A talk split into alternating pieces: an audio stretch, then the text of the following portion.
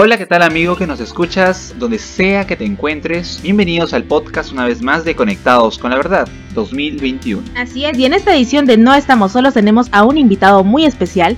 No es la primera vez que nos acompaña, pero yo creo que este tema va a ser un poquito más candente que las otras veces. Un poquito picante, ¿no? Como dijo por ahí eh, Samuel. Ya lo dijiste, pues. Ay, no, nos quitaste la sorpresa, no importa. Salude, por favor, Pastor Samuel. Bienvenido una vez más. Gusto saludarles, Keila y yo, y una vez más con ustedes hablando de este tema planteado. Bueno, no voy a decir el título todavía, ah, pero de, un, de una temática que nos enciende el miedo en su máxima expresión. Sí, y a eso íbamos, porque casi siempre el, en cuanto a los mensajes, eh, tanto evangelísticos en las calles o cualquier tipo de prédica, el, el, puntito que nunca debe faltar es cielo e infierno, ¿no? Si te portas bien, si sigues nuestras reglas, si sigues lo que Dios manda, entre comillas, te vas a ir al cielo, y si no lo haces, pues te vas al infierno y no hay otra opción. ¿Por qué es siempre nuestro mensaje eh, dirigido hacia el miedo? Al menos es como lo entiendo yo. O sea, siempre tratamos de poner el miedo por encima para quizás intimidar a nuestro oyente la gente, los seres humanos, para no hablar de la gente como, ah, como alguien con derechos y deberes, sino los seres humanos en nuestra construcción o en nuestra identidad biológica, para decirlo, para que no los que nos escuchen y escuchen el término construcción no digan ya ven, ya ven, está hablando desde el sentido sociológico. Desde nuestra identidad biológica, los seres humanos tendemos a, a, a ser muy timoratos por en el proceso de nuestra vida como humanidad, en la historia historia de la humanidad, el instinto de sobrevivencia se ha basado en el miedo. Así que es, es lo que algunos genetistas como John hablarían de, nuestra, de nuestro cerebro reptil, ¿no? que en el, en el afán de, de sobrevivir, en el afán de mantenerse vivo, desarrolla reacciones basadas en el, en el temor y, y, en,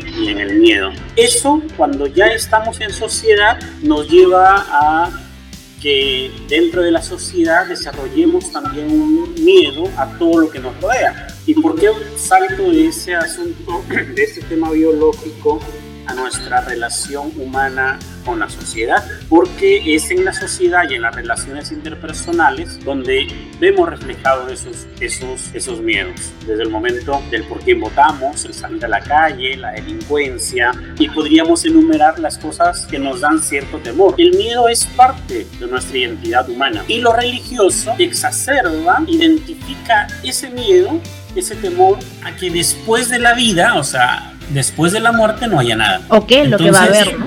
Y creo que más nos, nos trauma la, la, idea de no saber qué es lo que va a haber. Eh, más, eh, yo diría que más que la idea de no saber, es, la, es el pensar que al morir ya no hay nada. El ser humano quiere trascender en la otra vida. Ahora, y ahí viene el segundo temor, el segundo miedo. ¿Cuál es el segundo miedo? Es que si hay algo después de la muerte, ¿qué cosa hay? Esa es la segunda pregunta. La, primera es si es que uno muere y si hay vida después de la muerte. Es la primera pregunta que todo, con la que todo ser humano se enfrenta. Y el miedo a la nada es uno de, los miedos que despiertan nuestros instintos más básicos. Por eso es que mucha gente le tiene miedo a la muerte. No le tiene miedo a qué hay, le tiene miedo a morir, al desaparecer. Ese es, ese es un miedo eh, humano muy básico. Entonces, ya en el segundo momento, se desarrolla un discurso que no solo sucede en el cristianismo, sucede en todas las religiones, para no responsabilizar al cristianismo como la única religión que exacerba el miedo a, al castigo. Entonces, ¿qué hace la religión? Eh, la religión emparentada con el Estado, emparentada con el gobierno, desarrolla un discurso basado en una ética de la retribución, en una moral de la retribución, mm. que sirve como control social. Y ese control social implica que si John se porta mal, se va al infierno. Y ahí se da una serie de normas. Si John se porta mal, se va a ir al infierno. Para el cristianismo es infierno. Para otras religiones es el vacío o la nada o la destrucción de, de, del ser malo, del ser humano que, que es malo.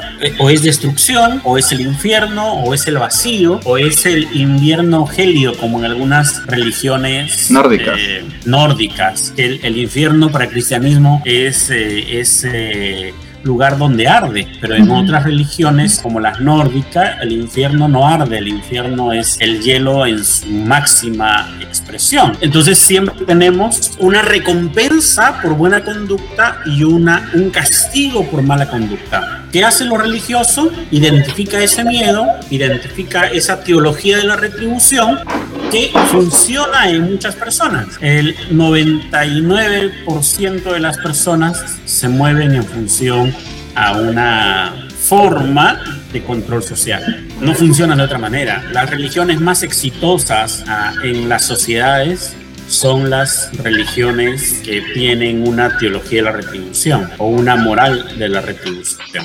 Ley de Talión, que no es necesariamente la ley mosaica.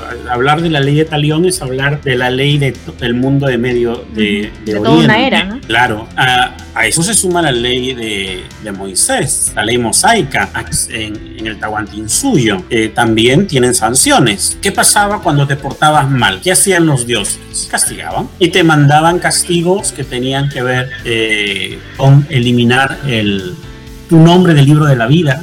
Ah.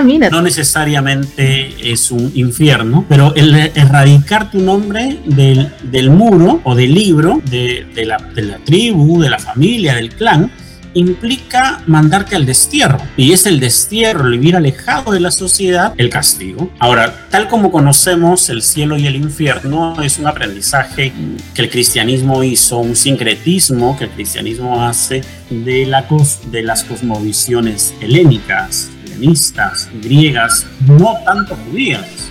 Y ese es el punto, pastor. Muchas personas creen que la idea o el concepto de cielo e infierno se ha permanecido igual a través de toda la historia. Eh, hay que identificar que hablar del infierno, como se entiende el dogma del infierno hoy, es una construcción de la Edad Media.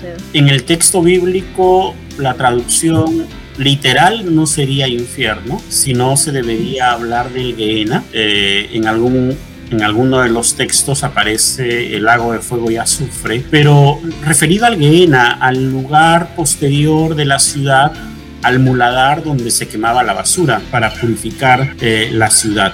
Entonces, hablar de, del Gehenna no es hablar del lugar de tormento por la eternidad de las almas pecaminosas. Uh -huh. Es en el marco bíblico, y específicamente en el Nuevo Testamento, tiene más bien un sentido de purificación. No una purificación eterna o temporal. Porque ahí caeríamos de nuevo en el hecho de que el infierno es temporal o eterno. El, el, es que hay que desterrar el concepto de infierno, que, que es una, una idea de la Edad Media, es una doctrina de la Edad Media. El, el, Gehenna, el Gehenna es un lugar de purificación y es un lugar donde se pesan las obras de los individuos. ¿Y es que el judaísmo también pensaba de la misma manera, un lugar de castigo? Uh, allí eh, hay que mencionar, el judaísmo no es un, uno solo, el judaísmo tiene cosmovisiones y tiene varias, entre ellas podríamos identificar las dos más comunes, que es el pensamiento de los sacerdotes, sacerdotal o de los saduceos, que ellos no creían en la vida después de la muerte, ellos creían que uno moría y ahí quedaba todo, entonces no hay trascendencia del alma o del espíritu, lo que trasciende es el nombre. Y por eso es que Isaías 56 habla de el nombre de los eunucos colocados en el muro del templo de Jerusalén. Y eso es redención. Eso es formar parte del pueblo de Dios. Así que en el pensamiento saduceo no se vincula la vida con eh, el estar al lado de Dios en, alma o en espíritu, sino más bien en la trascendencia del nombre de la persona que ha, ha pisado el, planeta, diríamos hoy. Uh, el pensamiento de, los fariseos, de los celotas y de algunos otros grupos que, que eh, surgen de los pensadores o de los sabios del pueblo, que no son sacerdotes, ellos creen en la vida después de la muerte. Y la vida después de la muerte eh, tiene que ver con entonces una construcción eh, fariseos, celotas, esenios, podría identificar en primera instancia, que sí hablan de que después de muerto uno va a un lugar, si ha sido justo, al seno de Abraham. Entonces, para ellos el Sheol tenía dos lugares. El seno de Abraham, que es el, lugar de eh, descanso, también de trabajo, que es diferente hablar del paraíso, del paraíso griego. El paraíso griego es un lugar donde tú no haces nada y te estiras y mientras menos cosas haces, más eh, feliz y más placer tienes. Entonces... Y así nos han predicado, ¿no? Es que así nos han predicado, pastor. Nos han dicho que en el cielo vamos a cantar por los siglos de los siglos. Y ya, nada más. En la eternidad vas a estar cantando y cantando, yo no me imagino con la voz que tengo, estar cantando por la eternidad. Ah, eh, el paraíso o el seno de Abraham en el concepto judío es un lugar donde la vida continúa a esta y uno está cerca de Dios y desarrolla una labor encargada por Dios de acuerdo a cómo fue su vida aquí. Así que no es una vida para ociosos, sino es una vida de continuidad. Y el lugar de tormento no es el lugar donde hay fuego. Algunos dicen sí, pero el, eh, la parábola del rico y Lázaro, el rico fue al lugar de tormento. La pregunta es que en la misma parábola no dice cuál era su tormento. Solo decía que tenía sed. Dice que tiene sed, pero si uno lee con paciencia y buen humor el texto, se puede dar cuenta que el tormento de él son sus propios remordimientos, no el fuego, no eh, otras cosas, dice que tiene sed y está atormentado. No dice que lo atormentan, dice que está atormentado. La conciencia. Eh, en, en, el buen sentido. Entonces, por allí tenemos otros elementos, no para ver si existe el cielo y el infierno, esa no es la idea, sino para entender la cosmovisión judía. Pero el tema es que nosotros siempre nos encontramos con el texto, eh, bueno, ya traducido obviamente a nuestro idioma y después de varios procesos, que dice infierno, y ya inferimos que es el infierno que creemos ahora, en este momento, en este contexto. ¿Cómo pasa del término, por ejemplo, Gena, al, infierno, ¿con qué intenciones se hizo? Netamente fue para asustar, asustar, para manejar cierto, cierta población. ¿Cómo sale el, el término? Sale a partir de una teología del miedo, una teología del terror, donde eh, las personas eh, quieren escuchar eh, o sentirse seguras. ¿Y cómo te sientes segura? Que alguien te asegure, que una institución te asegure que con cierto tipo de conducta tú vas a ir con Dios y no vas a caer en el castigo eterno. Entonces se construye una teología del terror en la Edad Media, de un espacio donde los gobiernos, los reinos, incluyendo Roma con Constantino y posterior a Constantino, tienen como intención controlar a las personas. ¿Cómo las controlas? En esa, en esa época no hay televisión, en esa época no hay Facebook, ni WhatsApp, ni celulares Así que en esa época lo que tenía son los balconazos y los grandes discursos. Hay que persuadir a la gente con el discurso de que deben portarse de tal o cual manera. Y el miedo es una buena herramienta para el poder político y para el poder religioso. Esa fue la manera como la gente se llenó la iglesia y el Estado, el gobierno, los gobiernos se llenaron de dinero. Entonces a partir de ahí que se hace la traducción con todo lo que conlleva la palabra infierno, con toda A partir de ahí se construye la doctrina del infierno y la doctrina del, del paraíso, del cielo. Y eso implica también manejar traducciones, aunque en ese momento no hablamos de traducciones propiamente porque estaba prohibida la traducción de la Biblia a otro idioma que no sea el latín. Así que hablamos más que de traducción, hablamos de interpretación y ya las traducciones vienen después. desde la Vulgata ya tenemos el término infierno. Por eso, porque las traducciones que llegan al español, las primeras traducciones, traducen de la Vulgata, que tomó el sentido de infierno y no del griego en primera instancia que tiene el sentido de Gehenna. Y ahora es difícil, ¿no? Porque hay nuevas traducciones ya teniendo los papiros en griego y no lo traducen ya por la carga doctrinal que conlleva. Es que pesa más la tradición de la interpretación que el texto en sí mismo. No podemos olvidar que somos producto de nuestros procesos históricos. Entonces, los textos, los elementos religiosos no tienen sentido o no tienen significado por sí mismos,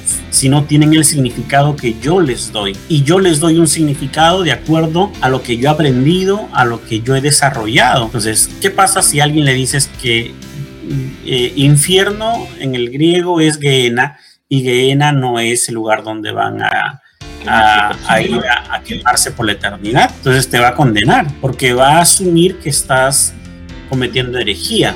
Herejía en el sentido negativo porque el término herejía tiene un sentido positivo eh, de contexto histórico porque el hereje es el pensador libre, es el pensador que no se deja mediatizar por, por la historia de la interpretación, sino que asume una interpretación de manera autónoma, para decirlo de algún modo. Pero sí, en realidad es eso, porque al menos a mí siempre me han dicho, no, pero tú crees en el cielo y en el infierno y desde el momento en que lo cuestiono, que no digo sí creo, ya te ven mal. O sea, ya estás mal como cristiana, ya tu discurso pierde fuerza, ya incluso tus ideas, tu cuestionamiento ya, ya lo ven del lado negativo. No eres cristiana. Ya no eres cristiana. automáticamente, pum, te segregan. Y, y, desde luego, que si no crees en la forma como ellos creen, no eres una cristiana evangélica al modelo de ellos.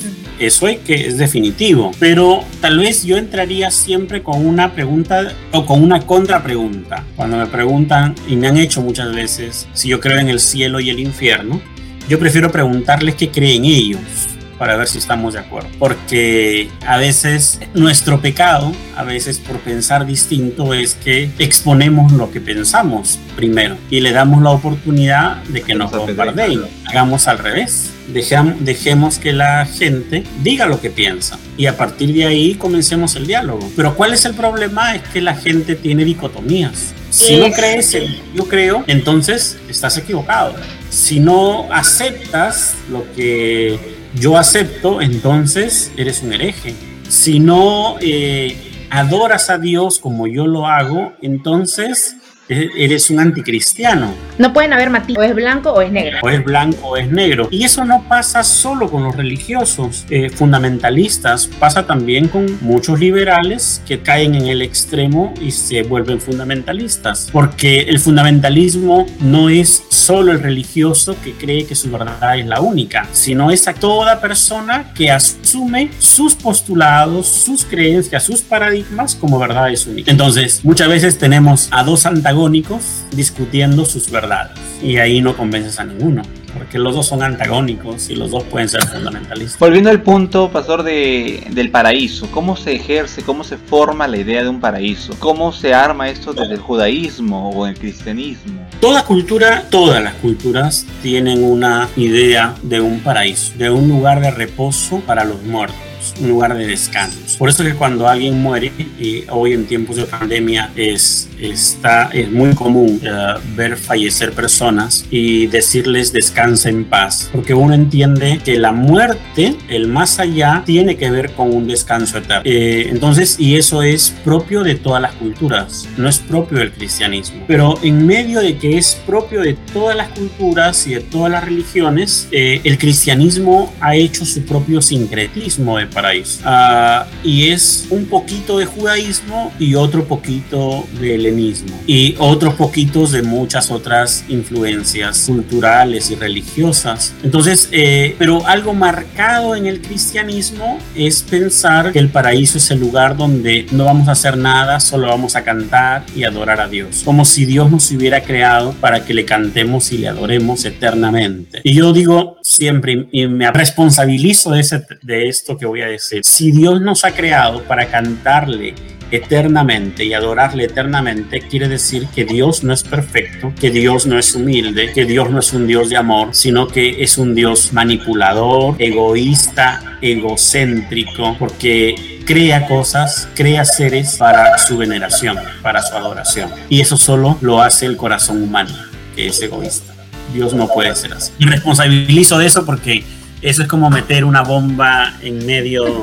No se preocupe, pronto lo van a bombar más. Lo van a bombardear. Lo vamos a bombardear más. ¿Qué pensaba de Jesús? ¿Qué pensaba Jesús acerca del cielo, del infierno? Porque en los textos evangélicos que tenemos eh, se ven versiones de la Biblia, eh, traducciones en que habla de, en la boca de Jesús ponen la palabra infierno y hay, hay versiones, traducciones que ya no está la palabra infierno como tal. Que son añadidos muchos de los textos donde aparece el concepto del Gehenna. Ah, del infierno no, sino del Gehenna. Han sido añadidos posteriores. Recordemos que los evangelios, a excepción de Marcos, que se escribe antes del 70, los demás evangelios se escriben después del 80 y eh, tienen redacciones finales varios de ellos después del 100. Entonces han, han ido sufriendo estas tradiciones orales. Y Jesús no es alguien que cree en el infierno como nosotros lo creemos. Jesús fue un judío de su época con una labor de profeta que trae el reino de Dios, ese es su mensaje central, y que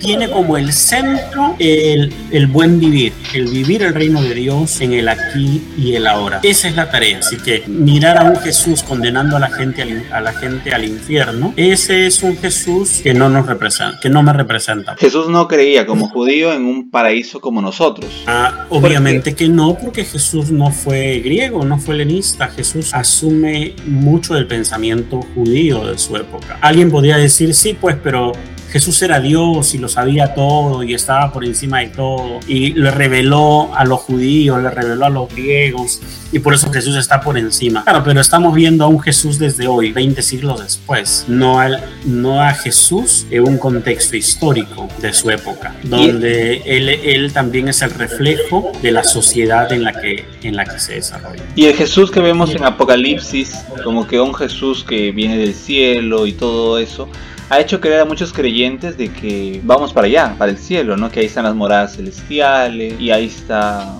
la Nueva Jerusalén que desciende del cielo y todo lo demás. ¿Cómo poder responder ante eso? Eso es literatura apocalíptica. Y la literatura apocalíptica no es literatura profética, es literatura apocalíptica y sus matices es que no están hablando del futuro, sino están hablando de la crisis del presente y cómo enfrentar. Así que allí más bien hay que mirar el apocalipsis como un texto de resistencia y de esperanza a, a la crisis que está viviendo la iglesia. De ahí que hay que mirar también en esa historia que es tiene una visión cíclica que eh, se va repitiendo y hay que seguir releyendo el Apocalipsis. El Apocalipsis, como cualquier otro libro de la Biblia, mantiene su vigencia cuando hacemos la reinterpretación en nuestros propios contextos. Así que Jesús no está, no es que, no es que está llegando en el Apocalipsis, es que siempre está llegando con símbolos de victoria para vencer al sistema. Y ese es el reino de Dios. Para terminar, pastor, ¿cómo, cómo tomar todos los mensajes que hemos recibido desde siempre, en nuestro caso desde niños, metiéndonos mucho el tema del miedo para poder controlar nuestras acciones, nuestras decisiones? ¿Cómo poder llevar nuestra cristiandad y empezar a deconstruirse y empezar a dejar ese miedo